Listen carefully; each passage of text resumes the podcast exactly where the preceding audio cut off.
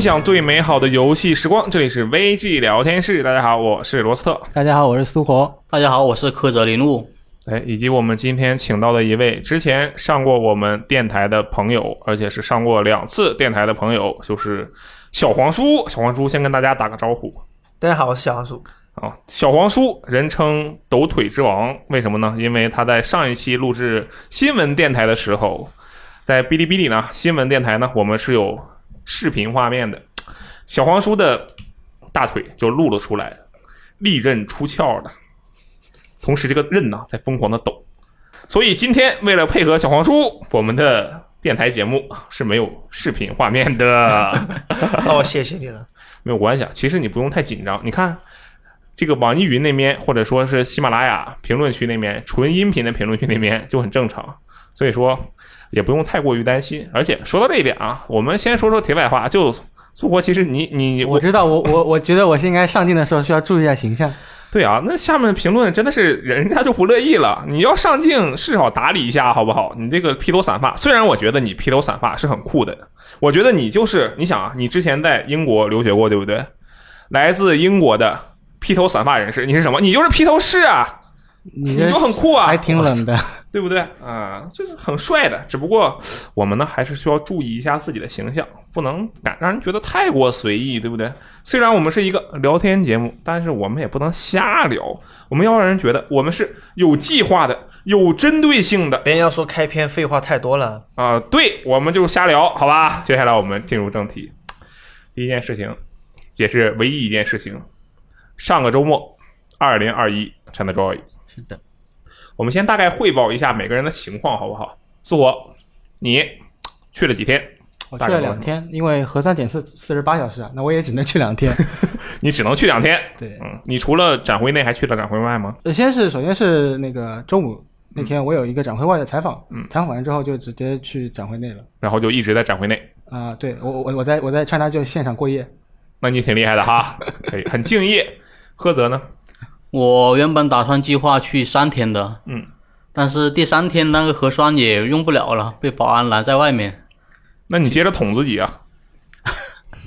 来不及了，那时候我是想下午去看一看情况，在会场里面再逛一逛。听说是对，第三天已经是说没有那个展会现场已经没有那种活动了。礼品也不能派发，嗯，想去看看现场情况怎么样？你是想去看热闹？行，大概理解了。呃，小黄叔呢？我是去了三天，就三十号、三十一号和一号都都去了，因为我在和，对我捅了两次，我就是看着核酸要过期了，都都都晚上去正去临时做了一次，就刷新时间又可以进去了。哇，你好敬业呀！你捅在哪儿？咽咽喉。都两次都是咽喉吗？两次都是咽喉，就是那个那个宝腾医学呢，那个宝腾医学就是只做咽喉。我觉得你很厉害，为什么？因为我我就说实话，我就去了一天，而且那一天也就只有一个下午，因为我的大部分活动都在场外，而且场内嘛，主要是交给这个柯泽和苏活两个人去探险，我们呢就在外面晃一晃。我就去了一天，所以我就只需要被捅一次，就是捅这个鼻子。之前我也说过了，这捅鼻子捅的我。感觉很刺激，同时我也觉得真的是我不想再被捅了。而与之相对的，小黄叔愿意被捅两次，我会觉得你很厉害。呃，我有一个问题啊，咽喉还好了，没有那么刺激，其实就没什么感觉。肯定是因为你捅的是喉咙。对啊，对啊，对我捅的是鼻子。你你被捅过鼻子吗？没有，我都捅的咽喉。你走之前，咱们一会儿给你带做一次啊。再见。你回去也得有核酸报告的嘛？你回成都啊？你是不是得有核酸报告？我的昨天。昨天才做的，你不是明天走吗？我再给你捅一次，真的，我请你捅，八十元我给你掏了，好不好？算了算了算了，不要了。其实我觉得核酸检测，呃，不是特别阻碍我第三天去那个参加救的理由啊，不是吗？反倒是真的前两天走的太累了，不想再走，走不动第三天了啊，体力跟不上了。对，已经每天两两万多步、三万步的这么走，真的第三天走不太动了，起不了床了。对，第三天我本来也是想去全天的。但是上午太累了，起不了床。OK，你们两个会场内的 确实很辛苦哈，因为其实像是我这种，因为不是在会场外面逛嘛，然后其实就活动的范围是比较小的。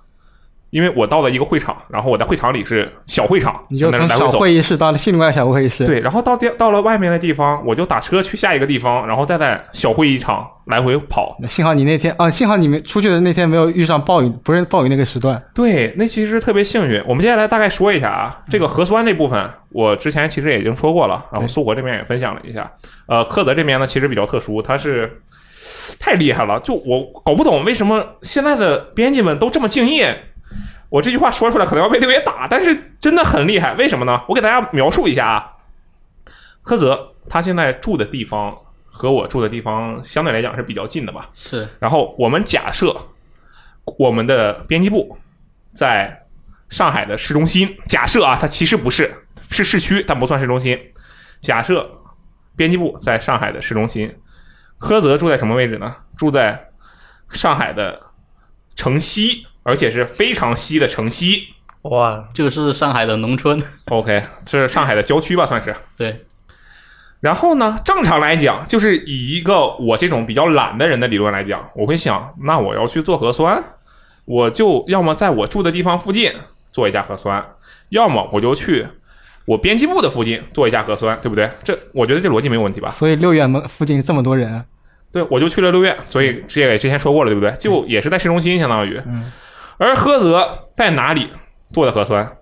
他在城西的南侧做的核酸，而这个南侧的距离，也就是他做核酸的这个南侧，核酸到他住处的距离，等同于他住处到编辑部的距离。相当于是什么？相当于是菏泽画了一个直角等腰三角形。我当时就惊呆了，他是要先坐一个小时的地铁去做这个核酸，然后再坐两个小时的地铁到达编辑部，然后再坐一个小时的地铁回到他的住处。我就觉得现在的新编辑真的太厉害了，我是真的很佩服你。也没有办法，当时附近的医院已经没有那个上午的核酸检测名额了，只能跑那么远。主要还是他通知太晚了。我们当时他二十九号晚晚上才通知的，那个赶紧去找的话，如果当时不不知道六院有这么近有的话，可能就可能得跑很远了。嗯，是，确实，因为当时我们住那个位置本身也比较歪，加上可能当时柯泽比较着急吧，然后他就 去了另一边。我在这里对你表示由衷的敬佩，真的非常的酷哈。那你看，相比之下，我就很顺利。我不是去六院做完核酸吗？嗯，然后我那天就去会场，好家伙，去会场还提前告诉我们说必须要有纸质的核酸报告，对不对？对，嗯你们都打印了吗？我其实拿是是拿手机截图打印的，我也也是手机截图。你们都是手机截图。我是直接看电子啊，为什么要打印？不知道啊，他要求是电子你第一天进去的时候，难道没要你纸质的报告吗？没有。啊，其实我有核酸吗？没有没有，都没有进场的时候是看电子的可以，但是我换证需要纸质的。哦对，换证有我换证也是看电子。小红书是漏网之鱼，你发现了吧？嗯，我漏什么网了？我是走的正规流程。人家都交纸质报告，我问他要纸质还是电子，他说电子。那他们这个规则没有贯彻下去啊，有些问题哈。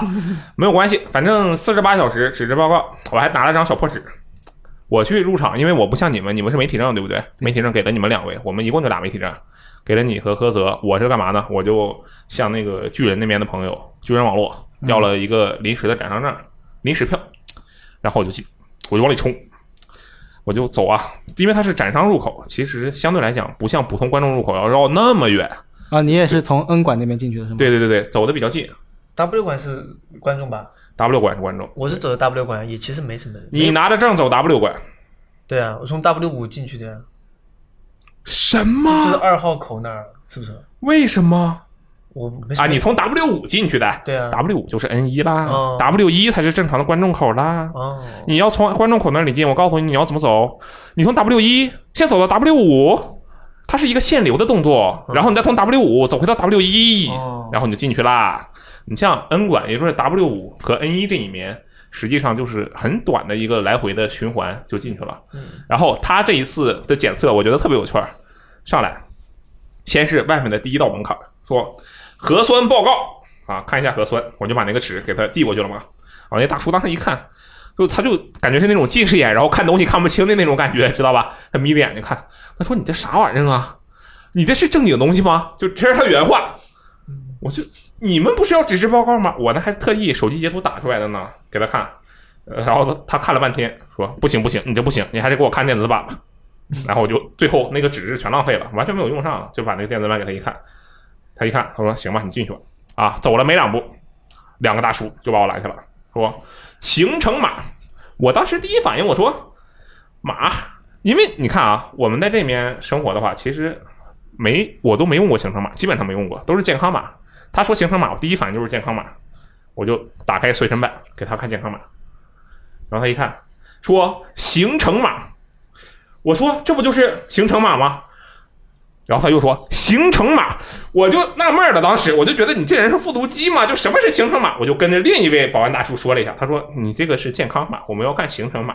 当时我就因为有点烦了，说实话，我说这不一样吗？他说太菜，当然不一样了。他说这个可能一样吧，但是我们只能看行程码。我说行吧，看行程码。那怎么看呢？他说你看那边有一个牌子，你扫那个二维码就可以。我说好啊，扫二维码。结果那个二维码放在哪呢？我们假设，假设我站在这个位置，我站在一个位置，这个位置就是他检测的入口。然后那个二维码那个牌子离离得能有五米远。两个二维码放在一起，一个是行程码，一个是健康码，两个码放在一起，离了我五米远。嗯，也就是说，当你掏出我的掏出我的手机去扫码的时候，就会两个码扫到一起。我就疯狂的去点，我要扫左边那个，我要扫左边那个，我要扫行程码的码，他就只能扫出健康码的码。当时我的整个人是崩溃的。你可以直接搜索行程码。哎，这时候保安大叔那句那个行程码的保安大叔终于说出了一句话，也就是刚才小黄说的那句话：“你可以搜索行程码。”我当时就觉得，我说这人干嘛的呀？算了算了算了，然后我就搜索了一下行程码，就进去了。对，后面还是剩下的几道坎我就不说了，就因为已经熟练了嘛。对，也就是核酸、行程码、健康码、安检、入场证。对，还要测体温，还要测体温啊！对，还要测体温。举起你的手腕，当时我还做了一个投降的动作，我把两只手都举起来了。就总之这个过程，我觉得是非常的神秘哈。对我反而是行程码那边，因为我本身核酸的时候就已经那个出示过了，就已经知道行程码怎么入口。但是我当时稍微卡了一下，是我的身份证，我身份证当时丢了嘛，所以我出示是电子身份证，但他好像一开始不认我的电子身份证，嗯，我在那边沟通了半天，然后才让我进去。它这个可能也是正常现象，为什么呢？就是因为这些，比如说卡卡的人、卡关的人、关卡的人、检查的人，他们也并不是比较懂这方面的东西，他们只要把自己的这个工作内容做好。所以说，那个大哥可能是可能是烦了，我觉得他就总有人问他，他可能一开始还乐意解释解释，后来就行程码，然后也懒得说别的，你自己看着办吧，可能是这样的。我觉得这点其实你严一点反而好一点，是，就是你把每个环节都做好了，起码每个环节都顾到了，这样能避免一些漏网之鱼。嗯，这次 CG 怎怎么说？就是说，因为这个疫情来太突然了，就是我来我来来 CG 之前，其实专门去打了，就是。预预判了，正好的头一天打完了第二针疫苗，嗯嗯嗯，然后我就有心，当时我心想是，我有疫苗了，我应该已经无敌了。你是金刚不坏之身，对，我就直接就就，因为我当时当时我考虑是上海可能台风有点危险，我我应该穿双拖鞋带个雨伞。结果来了之后，其实发现这个雨根本就不是问题，而是这个疫情，因为我前脚走后脚那个成都就就就就那个确诊的案例出来了，嗯。然后我那个行程码上面还是绿的哈，因为我不是那个风中高风险区域的。嗯。但是你是从成都过来的，它这上面会写一个一个小星星。哦，对。说这个人是从成都过来的，但是这个但是这个小星星不代表他是从中高风险区过来的这样一个小星星。嗯。然后那个保安看了是直接就说你是成都的，你不能来，就直接把我 这这是我去的第一当天我去换，就二十九号我准备去换媒体证的时候，把我就把我拦住了。嗯。然后这个政策当时我就心想，我是不是可以回家了？然后这个政策第二天就变了，嗯，就是成都的也可以进，只要你有核酸报告。然后，然后我就去做了核酸，就进去了。其实他那个展会怎么说？主办方他其实也顶着压力在在在这个在举办，他肯定是要先把它推进下去。对他，他可能最坏的结果是直接取消，但他肯定不愿意嘛。就他其实那天已经有一些玩家用户退票了嘛，对对吧？就是告诉大家。我们这个疫情怎么样？退票，他这个政策其实改了很多遍，就是一开始核酸是可以直接就进去了，后来才要求要四十八个小时，所以说才有很多人又去不了了，因为大家都是临时通知的，他也不是说提前了好久我会告诉你要怎么怎么样。对，就整个政策都是这样，而而且到最后一天就是那个就一号嘛，他就会他又临时公布，也是凌晨凌晨公布啊，好像就是说我们的活动全部取消，礼品派送也全部取消，不得聚集，所有人都要戴口罩。对，哎，我其实有一个疑问啊，你说假设一个活动上来就没有什么礼品派送之类的玩意儿，就假设一个展会没有舞台表演，没有礼品派送，嗯，然后只有一些比如说收购或者 coser 有 coser 有试玩，是不是其实也挺好的？挺好的，我看现场。热门，但是但是你要看是哪些哈，就有些厂商他就是游戏内容很足，试玩很足，大家都愿意排队，或者是说他愿意去那个展商那里消费，买一些买一些周边，嗯，这种他确实他不需要主舞台可以，但但是有一些人其实他就是在逛的那个部分，就是你去排队试玩其实是没有逛的部分，你只是心想哇我今天要打这十二个游戏哇那个表哇我就进去开始这样打，但其实。主主舞台活动，包括那个盖章、派送礼品，这个这个整个体验才是他真正逛的部分，才是人员在流动啊！哎，我说怪不得人家说说这个 E 三啊，就是说那个就那个 E 三适合逛、适合玩，但是要是玩家什么的，可能还是会更喜欢克隆游戏展。嗯，为什么？就科隆游戏展其实相对来讲，它那什么展台活动几乎就没有那种东西，对不对？那就真的是你过去玩游戏去了。对呀，所以说可能假设啊，假设它，但应该不会啊，不可能。但是假设有那么个游戏展，就真的没有什么舞台表演，什么舞台表演没有表演。那个核聚变不就是吗？核聚变也有个主舞台啊，微 play 也有主舞台啊。但是核聚变试玩内容很多啊，对，玩的就微 play 也是，对对对，这两个都是。就假设他们两个都没有主舞台的话，其实我觉得这个就挺好的。然后哇，大家就真的纯粹玩游戏。不过这样的话可能会导致。它的这个受众就就走窄了，路就走窄了，格局就变小了，就变成试玩会了啊！对，就可能就没那么没什么意思了哈。这个也不一定，反正这个是挺有意思。哎，不过我确实有个感受，就是我还是更喜欢有这种线下的试玩。反而你如果 Steam 出个试玩节，没有那个氛围，就我不太又没没什么意思。哪怕这个游戏我很想玩它的试玩，我还是想我那个跑到线下去，那个哪怕周围再嘈杂，但我也想在试线下。你是喜欢排队吗？就就那种那种很有氛围的感觉，我明白了，你肯定是排队的时候就四处观望，进行人间观察。我跟你讲，我有同样的道理啊，不是，我不知道我的这个逻辑跟你的是不是一样。你先听我说一下，我是这么想的，我是什么呢？比起线上的什么淘鲜达呀、盒马生鲜的购物，我更喜欢直接人身去逛超市。为什么呢？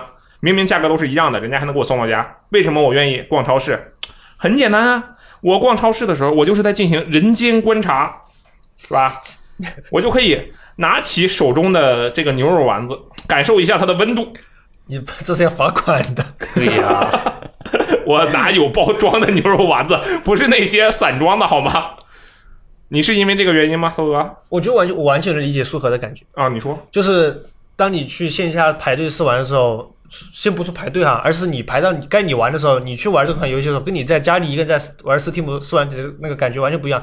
因为有很多人会看你，首先你是一批同号，嗯，他在看你的一些操作技巧，就是这个时候你会非常专注。就是我如果在家里玩试玩，我根本不在乎说我要打多好，或者是要能不能攻克某个 demo 的 boss。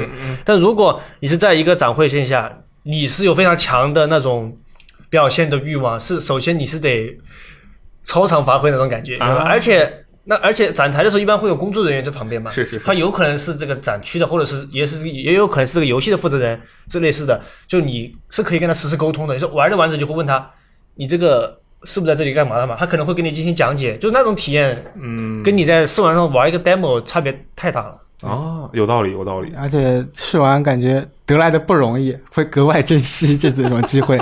哦，因为你没有办法随便点一下下载就立刻点进去玩了，是不是？甚至包括就比如说很前前几年的 CJ 吧，那年好像那个 PSVR 刚刚进来，然后我当时唯一能玩到 PSVR 的途径就是叉叉九索尼展台。啊啊啊！那个时候还要那个限票，就是你要去抢预约票，早上九点就马上冲进去。嗯，然后就感觉。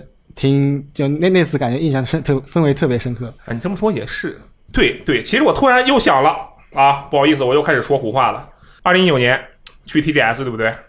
我当时起了个大早，我天，所有的同行都被我甩在身后，我是整个会场第一个排在门口的啊，好吧。嗯。然后我当时第一时间冲到了《生化危机：抵抗计划》那个游戏的试玩台那嗯。当场我就要展现我作为排队王的实力，我说。我现在就要进去玩，然后人家说玩个屁，这要攒齐八个人才能玩啊，不是八个人，攒齐五个人才能玩。然后就感受了一下他现场的气氛，对不对？确实，你这除了刚才小黄叔说的那些，这个比如说大家都在注视啊，比如说你赢了，可能所有人都哇就惊叹一下以外，还有就是他整个的这个布置的层面可能也不一样，嗯，对吧？再说了，你就玩完了，没准还能拿点东西。你在家玩，你能拿到什么东西，对不对？那倒是，是吧？也有道理，也有道理。其实，我觉得试玩这个部分啊，对于这个 ChinaJoy 来讲，并不是一个。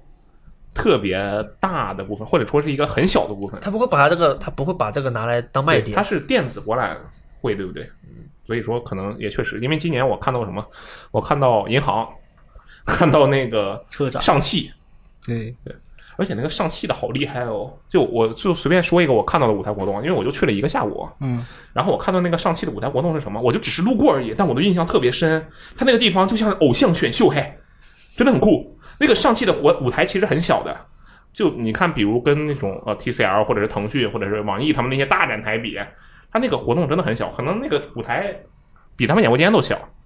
这么小的一个地方，然后一排站了七八个女孩子，在那里挨个拿着麦克风说什么：“哎，大家好，我是谁谁谁谁谁，我是谁谁谁谁谁。”然后像一个选秀一样。虽然我不知道他们接下来要干什么，但我就会觉得，哇哦，这么点个舞台。还在这里，这里能够进行一些轮番的自我介绍与表演，这个都很会玩哦，我就有这样的感觉。你们有没有看到什么？就比如说不是试玩的那种比较有意思的活动？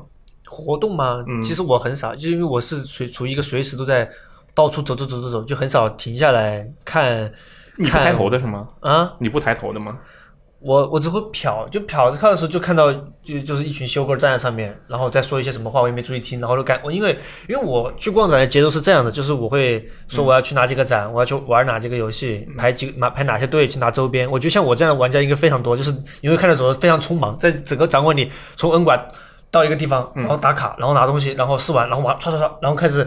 前往前往下一个目的地，嗯，而且因为目的地它不可能不在同时在一个区展馆里面嘛，嗯，你就会需要在这个展馆里来回奔波，就就你根本就不会留意到这个主舞台到底在干嘛。哇哦，你们这么专注的，我天哪！我这个也不是个例，我觉得很多玩家是这样子。看来我不是玩家，不好意思。像前几届你人多的时候，排队时间长，我才会去看一下主舞台。啊，对，或者说你走的实在太累了，它主舞台前不是会有那种站立的台子嘛？嗯，或者你在那边稍微缓一缓，那这个时候你看看一下台上的，比如说电竞比赛啊，举办一些活动呀，或者说修个的 T 台啊之类的，嗯嗯嗯，啊，那个时候我会关注一下主舞台的内容。嗯，贺子呢？我也是和你一样，我没有什么太关注主舞台，都是奔着试玩去的。行，我明白了，就是咱们这四个人里，就我不是正经人，可以。嗯，我想起了一个那个。育碧展台，我路过的时候印象很深刻的，就是 Just Dance 跳舞，它其实也是每年 China 就 China 就都有的环节，保留节目了。对，但是就感觉他选的人特别的，怎么说呢？好看，风骚，只能这么，就是那个舞姿特别的呃夸张吗？印象让人印象深刻吧？相信报道，他可能是那个，可能就是那个捕捉的演员，我不知道，我瞎猜的，都不一定。啊，我记得我路过那里的时候，刚好那里没有人。就看到工作人员在那自己在那跳，哎，跳的特别好，特别风骚。啊啊啊！你们就不要老强调“风骚”这个词好不好？干什么？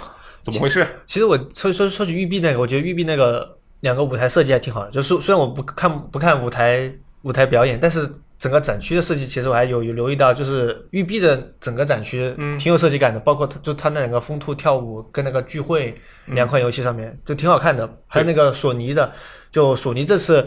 展区给我最大印象就是他们这次好像有钱了，就是以前的所有展区感觉没有像今年这个做的这么有设计感。就是他们，他他的它是一个一个圆形，有屏幕围绕的中心，它舞台它那个舞台在正中央，不是说前后那种那种布置，正中央有一个小圆桌。对对，然后然后四周是四块屏，然后然后四个那个曲线屏嘛，然后这个呃四个试玩区是围着舞台转的，就就。它的那个设计风格就感觉跟现场的其他的那种大号的展台完全不一样，完全不一样。因为因为正常的展台其实都是前面是主舞台一个方框，后面后面是活动区一个方框。是，它是一个确实很酷。嗯，育碧那个也是它的老能老传统了，就是它会做的一些奇形怪状的东西，拆的很开。相比之下，其实有有一点像是那种，比如说大家会在 TGS 上看到的那种站台了，做的其实挺好的。嗯，而且。他在里面的活动其实不是有一些，除了扎当，还有那个疯狂兔子奇遇派对，对不对？对就有一堆很很神秘的东西，很奇妙的东西。哎，不过我今年没有在育碧展台看到 bug，嗯，就是以往不是会放一些，对，会放一些，比如说墙角的那边他会放一个斧子，或者就是穿模的斧子，嗯就特地展台设计这么做的。我今年逛了一圈，好像没看到。今年他们可能不想推这方面的内容。啊感觉今年育碧应该不知道是不是疫情原因，就是育碧这个展区内的其实感觉内容没有那么多，就是人还比较少，感嗯觉，。我觉得它主要有一个问题在于，它今年除了疯狂兔的奇遇派对以外，嗯没有新的东西了。嗯就是只是在那个展区里啊。当然，它其实是有新的东西的。那个我不是去参加了它场外的那个活动吗？嗯育碧嘉年华，嗯然后我就去了。当时早上我说：“我去，好大的雨啊！”那天是三十一号，嗯然后下巨大的雨。我从地铁站出来，我就我就惊呆了，我说这怎么过去？结果等了没到五分钟，那雨就停了，小的键盘小，然后我就过去了。那个地方做的很不错，给大家说大概说一下啊，就是它有几个专门区域。首先一个是《刺客信条》专区，这个专区是什么样呢？它架设了几个手机，这个手机就是拍照，你可以在其中体验一下刺客的生活。首先是《刺客信条》的这个呃混入，就是有一条长椅嘛，你周围坐了俩 NPC，你坐中间，这是第一个。第二个嘛，刺杀，拿着他那袖剑，不是杀一下那个面无表情的卫兵，我觉得他真的很累，看起来那小哥看起来超累。这是一个什么互互动活动吗？还是对，这是他的一个活动嘛，他就在那里站着，然后被无数的人拿袖剑指着，我觉得他真的好累，真的好累，他他好他好痛苦。太敬业了。嗯，这是什么任务设计啊？然后他被人狂捅嘛，捅完他之后，他有一个后面的背景是一个从上向下的一个倒倒着的一个楼房，然后呢有一个斜坡，我这么描述可能有点混乱啊，但是它做出的效果是什么呢？造成的效果的是，你躺在那个斜坡上，张开你的双臂，然后它拍照的那个角度就相当于是信仰之月从楼顶跳下来的那个角度，它是为了做一个信仰之月的跳楼的动作，然后还有这个啊。艾沃尔拿着斧子在船头站着，就是英灵殿的主角，嗯还有那个呃，奥德赛的主角一脚斯巴达踢嗯把敌人踹下去，一些就很多这样的场景。这个这个嘉年华是是是玩家也可以参加是吗？嗯，对，这个是不是做的很好？嗯玩家是，我还真不知道玩家能不能参与，但我知道 coser 肯定也算玩家，对不对？我也是玩家呀，我就去了，怎么样？嗯嗯啊，玩家可以参与。嗯刺客信条的展区，另一个孤岛惊魂的展区，上来，哎，工作人员你好，请把你的手机给我，上来就抢劫，你知道吧？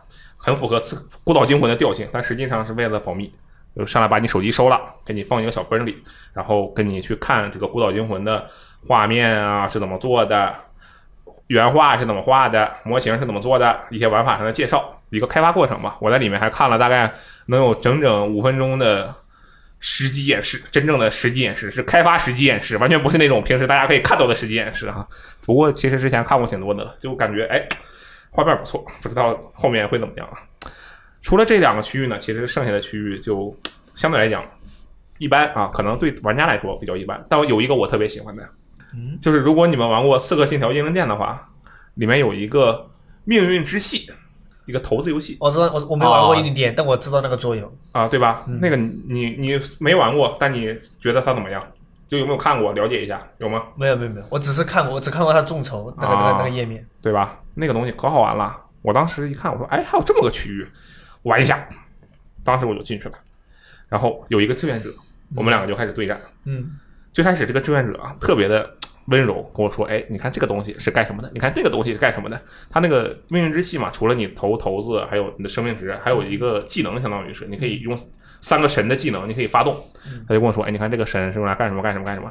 我当时其实本来想跟他说：“我说我我我我知道我玩过，但是吧，我是这样的，我当时觉得哇，这个志愿者的声音好好听啊。”讲吧，我听一听。不好意思，有点怪啊，但是我觉得这个志愿者的声音很好听，然后就听他给我讲了很多很多。后面他啊、是的，他后面还要讲，但是后面我有点赶时间，我说啊，其实我玩过一些，我们可以直接开始了。然后我们两个就开始对战。然后这个我作为一个很有素质的人，对不对？我肯定是这个想抱着一种绅士精神。所谓绅士精神是什么？就是男女平等，对不对？我完全没有保留的击败了这位女孩子。说明人家人家志愿者让着你，对啊，啊，有可能哦，对啊。但是我打完之后，人家志愿者就说了一句话，我觉得自己非常的开心。志愿者说：“哇，我觉得你很厉害，你可以去参加那边的比赛，因为他旁边就是可以去比赛，然后最后会拿一个键盘，如果你赢了的话。”然后我当时为了保持自己的形象，我就说：“啊，不好意思，我下午还有事。”当然，我下午真的有事。我就觉得，哎，这个命运之喜真不错。虽然我也不知道是因为这位志愿者他给我整个的游玩体验提升了很多，还是说这个实体桌游就是很好玩。但是我觉得这个命运之系做的确实很不错。而且后面我跟那个工工作人员稍微聊了一下，因为志愿者是志愿者，工作人员是工作人员嘛，嗯，然后就和工作人员大概聊了一下，他们说这个东西其实，呃，目前呢。就肯定是想要把它做一个量产的计划，就是卖给带给中国玩家的。嗯，但是目前还没有一个明确的时间啊，或者说规划可以透露给大家。这个大家可以期待一下，是有这方面的考虑的，好的吧？然后它其实剩下那个区域就比较一般了，就是游戏试玩。嗯，它那个试玩区对于玩家来说应该是挺不错的，但是对于咱们来说就，我当然咱们也是玩家啊，只不过那些游戏真的是玩太多了。什么呢？呃，彩虹六号围攻，呃，孤岛惊魂五。就一些老的游戏，嗯，就跟之前嘛，之前他那个什么，就是他已上线的游戏都会在那里放。对对对，然后其实没有什么特别新的游戏，就相对来讲，嗯，那么回事吧。但是整个的活动给我的感觉是非常不错的，尤其是命运之气啊，太好玩了。我觉得主要是妹子吧，啊，那命运之气又好玩又好听啊，建议大家都去玩一下啊。而且这个事情其实碰上了一些意外，这个其实是比较蛋疼的。我是运气比较好，我说，哎，我来了，我玩了，我就走了。但是相比之下，就相相比较而言啊，那个 UCG 游戏机使用技术的那个稀饭老师，嗯，他本来预约的是晚上去做这个活动的，嗯，但是那天我刚从他的那个嘉年华会场出来，我的手机就收到了一封通知，说那个育碧嘉年华将提前至四点结束，它原计划是八点结束，提前到四点结束。我出来的时候已经一点多了，嗯，就是为为为啥呢？啊，为什么？就是因为当时是全球 Joy 的第二天嘛，就是呃各种核酸报告的要求已经多了，对不对？同时呢，它有一个情况是那个地方人太多了，把惊动了旁边的执法人员。执法人员说：“你们这怎么这么多人呢？”然后说：“给我限流。”一开始是限流，限流限了大概一个多小时，说：“我靠，这么多人，给我结束！” 变成了提前结束，有有点可惜。其实这个活动是做的，我觉得是比较好的，而且它的这个措施呢也做的很完备。它不是那种你五步走一下行程码，不是这样的，它是拍照拍你的身份证以及你的核酸的证明放在一起拍，就完完全全确保。假设你这玩意儿是 P 的，我就能找到你。嗯他有一个这样的能力，然后他把各个环节其实都做得很好，可惜碰上这个事情，然后就哎有一些糟糕。这个就没办法，这个这个这个叫什么？就是疫情这个事情，其实到最后，其实大家都都就是厂商方面，其实大家都是趋于保守，就是最好是越少越好。就因为就算就算这么严，都还有一些人在用一些这个方法。嗯，用一些这个八仙过海，各显神通哈，这样就进去了。哎，你是第三天去了对吧？对我第三天去的时候，人还是有，但是都基本上只聚集在那些热门的的展区，要么是买东西啊，要么是试玩啊之类的，嗯嗯就是呃非热门的地方基本上是没人的。就跟跟以往比的话，可能因为我去那天一号嘛是周周日，嗯，是周日吧？是周日是对对是周日是周日，那一天应该是非常按以往来说应该是玩家非常多的地方。对，因为那是公众日，对，但但但但其实你去的时候你会发现那个过道都是空的，就是以往你那个过道都是挤满了人，现在只有在试玩区或者排队买东西那个区有人，其他地方畅通，随便你乱走。哇，那你体验是不是很好？其实也没有，因为它不是停止活动了嘛。你其实你只有找看哪里有没有还有一些人在偷偷办活动，你可以偷偷去一下。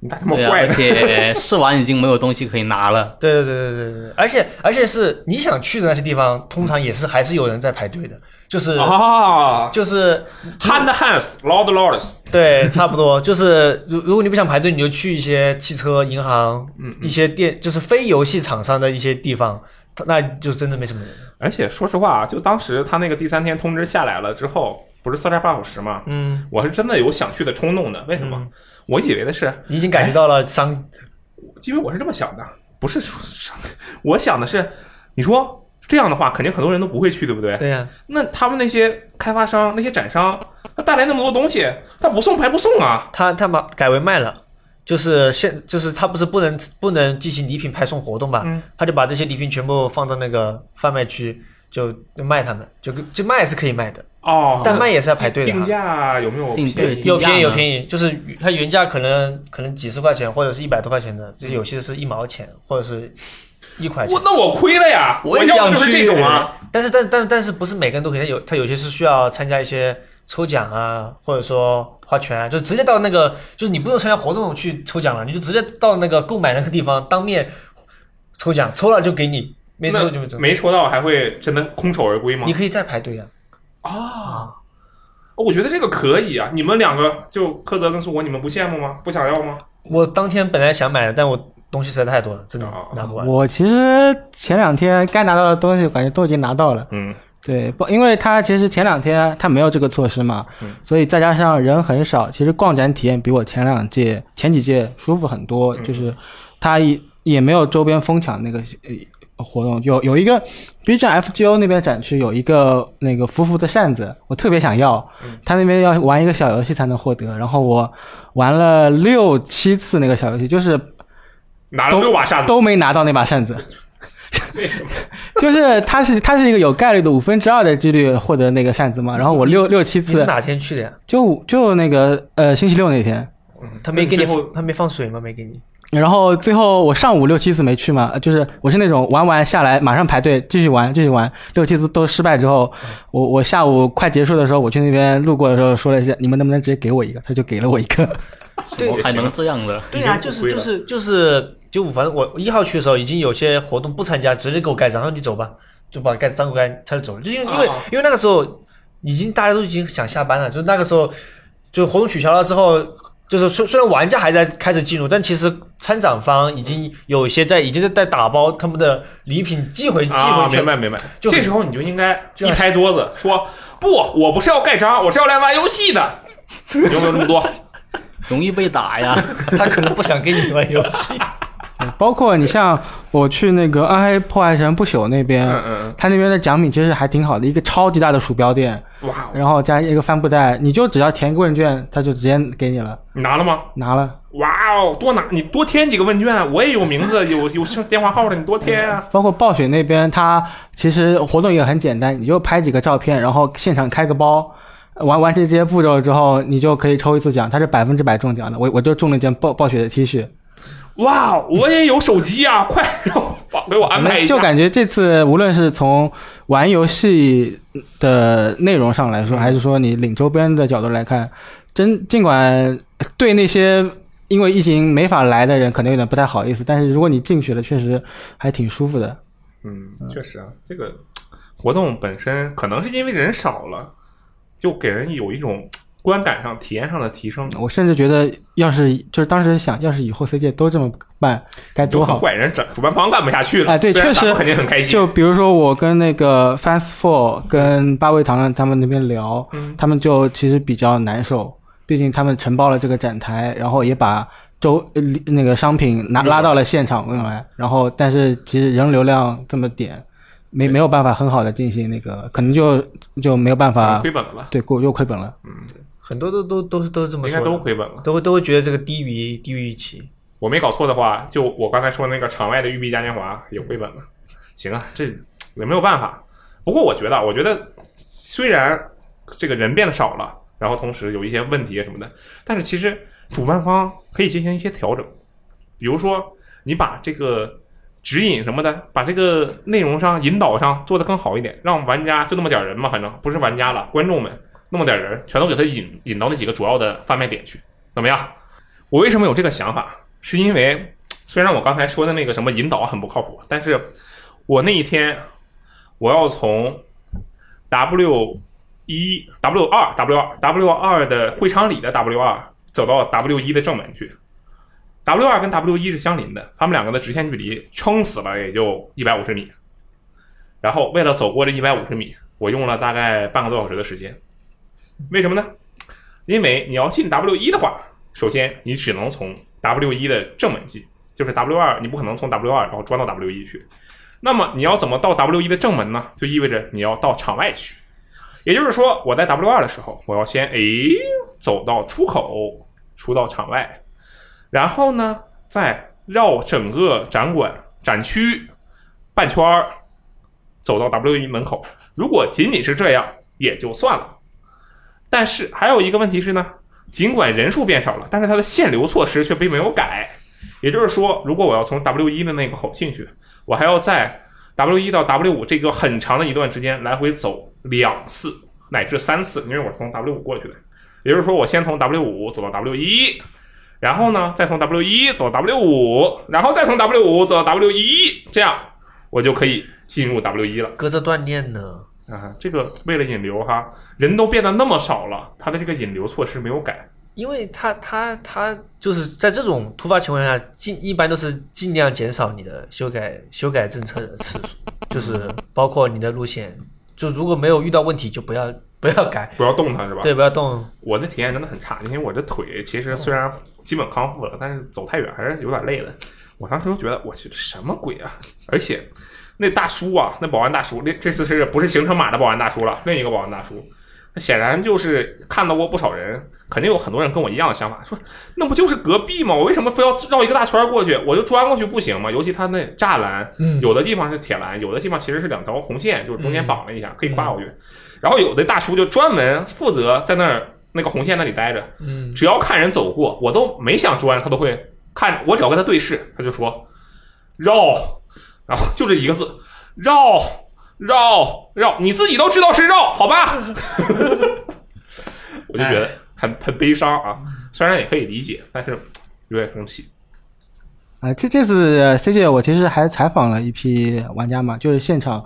呃，随便拉一一些人唠嗑，人也不多，就五六个，嗯，而且可能是有选择性偏差的问题，呃，样本量没法反映真实情况，嗯，啊，然后我采访了几个人，首先是问他是外本地还是外地的，嗯，对，然后基本给我的反馈全都是上海本地人，嗯，就当然我确实有在回地铁的时候。就是看到有外听到有有外地的那个来 CJ 的游客，但是我感觉这次可能确实是因为这个疫情的缘故，大多数人还是 C 上海本地的那个呃居民，然后来这次 CJ，呃，然后基本上其他的就是问他了几个三个问题吧，一个第一个是即使有这次核酸，你为什么核就这么麻烦，你还为还要来参加 CG 是有什么特殊的目标？嗯。其实我本来想的是他们会各个会有非常明显的目标，嗯，但是这没有。其实给有四个人都都是还是说，呃，就就想来逛展，到处看看，没有什么很明确的目标。就想来逛，我都捅一下鼻子，无所谓。对，就是没有什么太多所谓的。而且，呃，有一个人给我的回答就是，他花这八十块钱做核酸，他就把它理解成清场费了。对他特别的乐观，他就觉得，哎，这八十我花这八十块钱，相当于一个 VIP 通行证门票升级，然后所有给把清场人数减百人数减百分之五十，他这很有道理啊，他这个思维逻辑没有问题啊，我觉得没有问题，没有问题。我就觉得他他想的特别呃，这个想法很好，这绝对不是百分之五十，得有百分之八十，就是他能排到百分之八十的人。然后因为我当时是在呃索尼那边抓的人。然后有一个确实是说很明确的目标，他说是来做，呃，来看那个《破晓传说》的试玩的。他其实这好像，嗯，应该是《破晓传说》首次公开的试玩吧。嗯，所以他就也是传说老粉了，就非常想看玩这次的。呃，你有没有让他当场下载游戏时光 APP？啊，我跟他简单聊了聊，唠唠嗑。我跟他说我是来自什么游戏时光的记者。嗯啊，然后他他说那他妈是哪儿？有这样说吗？他没没有，他他就我们继续很聊愉快的聊天，呃，然后问的是他对这次就是这问受访者他们对这个游戏的不是或或者说整个的 China Joy 的感受，嗯，呃，毕竟人这么少了嘛，所以给我的感觉是就就感觉挺舒服的，挺爽的。啊，可以，大家都觉得人少变得比较爽是吧？对。那肯定是这样子的呀，嗯，也是，就没人跟他抢周边，没人跟他抢抢试玩，嗯，呼吸都变得顺畅。对，那我我问的那个破晓传说的大哥，他就说，他就说他破晓传说打了三四次，就就打完，嗯，就下来，然后继续排，继续打，就非常舒服。对，打打个十几次，游戏都不用买了。啊，当然他那个是试玩版啊，不是正式版。我也在现场采访了几个玩家。我问的时候，大多也都是从上海来的，就只有一个是从杭州来的，嗯，都都比较近嘛，所以来的比较方便。他们其实觉得这次的那个核酸检测其实挺好的，嗯，虽然说四十八小时会比较麻烦，但是胜在安全，安全是最重要的，而且现在确实疫情也有点危险。对他们毕竟要么在上海坐车来了，要么是在杭州，也可以打车过来。他们当然觉得好了，又不是从外地来的。是啊，我我我并不是觉得这帮人很过分，我只是说这个想法，其实我们需要多考虑几个角度。那如果我我比如说我现在还在哈尔滨的话，我来参加 CJ，我肯定对吧？现在就气炸了，很生气。对，所以其实现场玩家已经能进去展会的话，对于现场的那个呃里面的氛围其实还是挺好的，主要是人特别少，嗯而且排队的话会时间会少很多。嗯像我去那个 B 站那里有一个那个暗影火炬城试玩，嗯。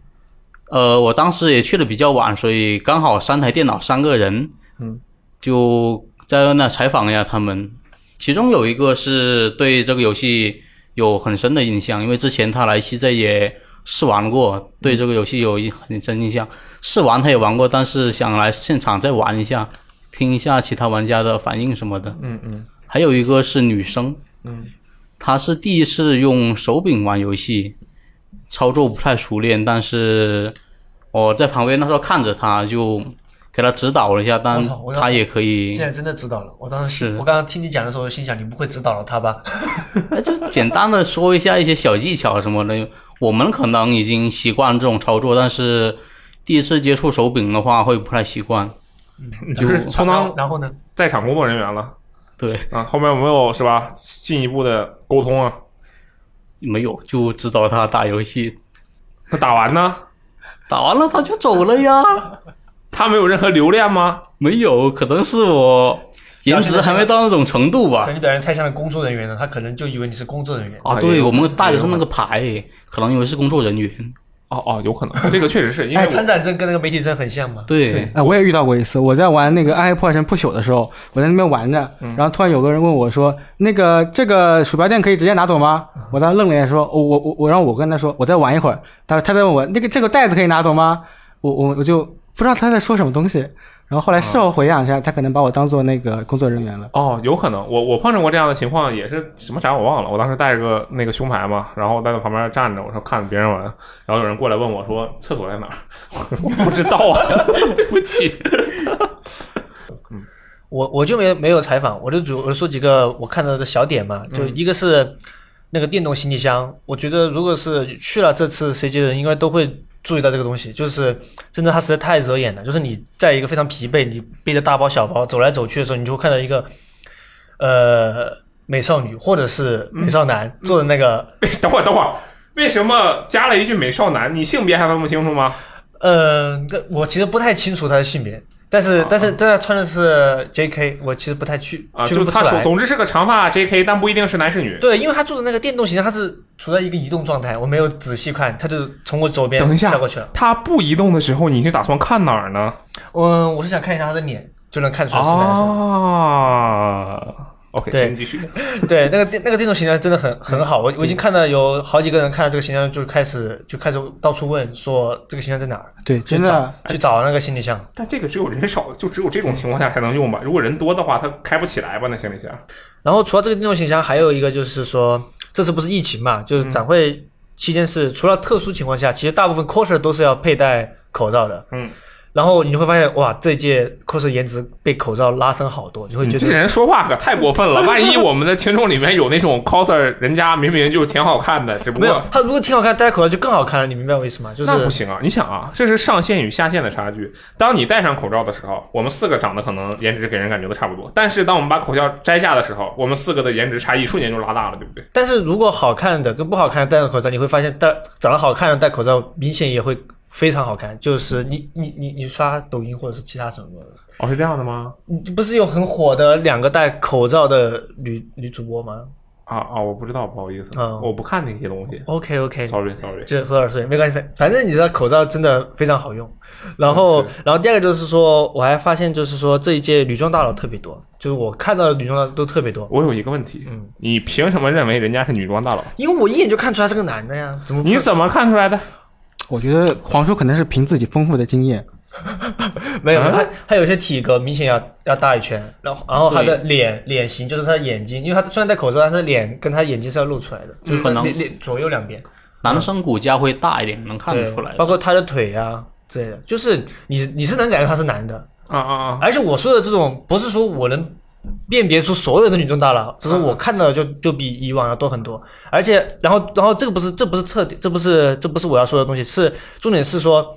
这女装大佬没有被过分关注，就是你会发现女装大佬这个事情已经从一个以前很博人眼球的东西，变成一个很普遍的东西。就是以前要是个女装大佬，那那一堆人围着拍照，现在女装大佬其实就是跟你穿一件红色 T 恤没有任何区别，就是走过去，嗯，除了说，因为我因为我工作原因嘛，我可能会特意就是特意去留意一些现场的玩家的情况。其实一般人根本就不会关注你是不是女装，你就算是那又怎么样呢？就是就就是跟你我穿个黑衣服一样。就嗯我发现这这这是个挺好的现象，就是说大家不会把这些东西当做一个什么奇装异服或者异端是吧？对，尤其是在一个这种展会，大家就都都觉得很很正常。我觉得可能也是因为在展会的原因。对，很正常。哦，对对，有可能。对现场大家觉得这都线下了是吧？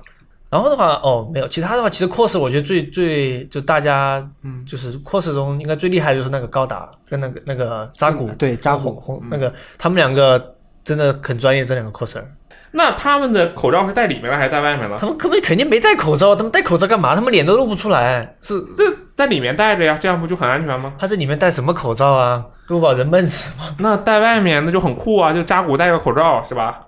哎，挺有创意的，突然觉得，对不对？你倒是挺有创意的，但是那个口罩可能很难戴上那个头上去，对，头太大了。可能真粘上去。整一个大布啊，我脸上，我觉得那个一定很酷。哎，也不知道那几个，比如说扎古啊什么的 coser 是不是万代那边官方的人哈，对吧肯？定是，我觉得肯定是，应该是因为非常专业，跟普通的 coser 差太远了。哦，啊，你说这个差哦，理解了，这个语言的艺术哈，语言的艺术。其实我发现，好像万代一般在至少国内的这些展会上不怎么放游戏的事情，基本都是教的东西，对吧？是的，我本来以为可能啊，这人来都来了，可能放一个什么高达进化试玩，绝对爽爆，对不对？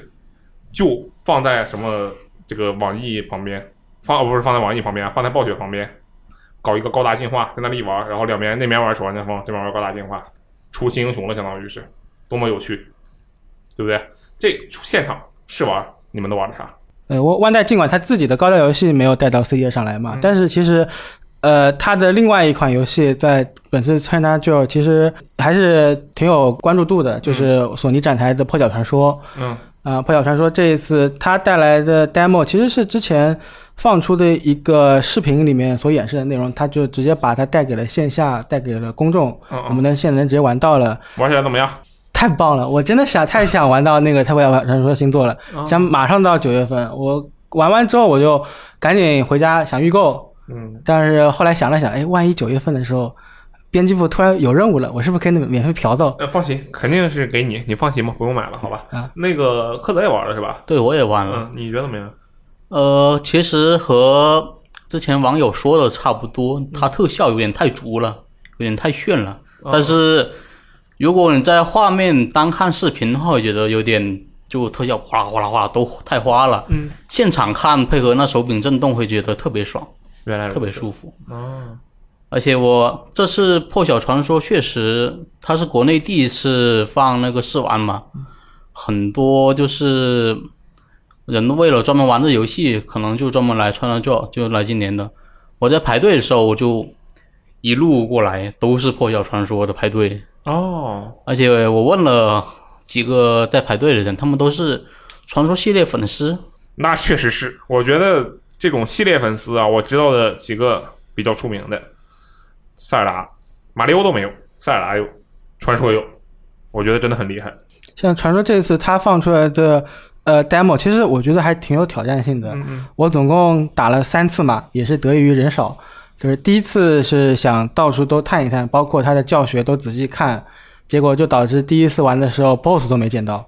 第二第二次玩的时候，呃，见到 BOSS 了，但是打到一半时间到了，他的游戏里面他是直接打到十五分钟吧，好像他只有游戏自己关的，不是那个呃志愿者给你掐表，他就游戏自己停掉了。那挺好的。然后第三次的时候对，第三次的时候我就直接呃进入游戏，直奔那个 BOSS，嗯，直奔那个 BOSS，然后被团灭了。嗯，第三次的时候其实已经大致把战斗系统给摸清楚了，但是、呃对人物的性能把握还是不够。啊，你好歹见 BOSS 了，我都不知道有 BOSS 这回事。我是想试一下这游戏最高难度是怎么样的，就上来就把难度调最高再进游戏，发现勉强能打，嗯，当然就经常会残血，有点打不过。而且我还想说一下，不是传说系列不是一直有那种小剧场吗？这次小剧场我觉得做的也特别棒啊、就是呃你点一下 R 一，然后就会出现队友之间的各种吐槽呀，而且我觉得这个演出啊做的比飞翁节系好。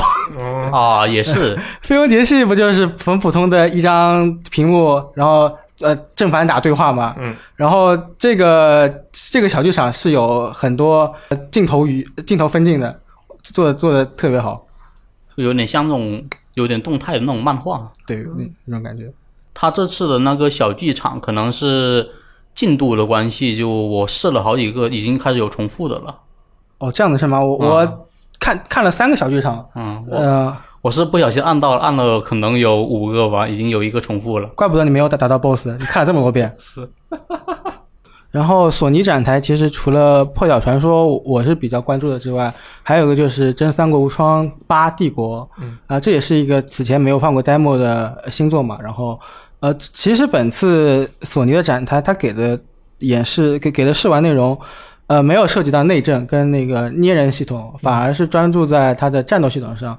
但战斗系统它又主要还是从《真三国无双八》那边直接照搬过来的，基本沿用过来的，所以没有太多体验上的变化。哦，啊，它工程的话，因为这次不是开放世界了嘛，所以，但是不是开放世界之后，我也比较诧异的是，它读条时间读了这么久。嗯，但是在 P I 这游戏是在 PS 五上运行的，然后读条的话，啊、加载时间可能是每一个模式加载都要四十五秒左右。嗯，我就在那边干愣着，因为试玩时间只有十五分钟。嗯，我赶着我急啊我，嗯。在那边四十五秒，我四五四五十秒多，我在那边等着看那个倒计时，然后我回头看一眼志愿者，然后他也很无奈的看着给我耸耸肩，说 啊就是这样子的。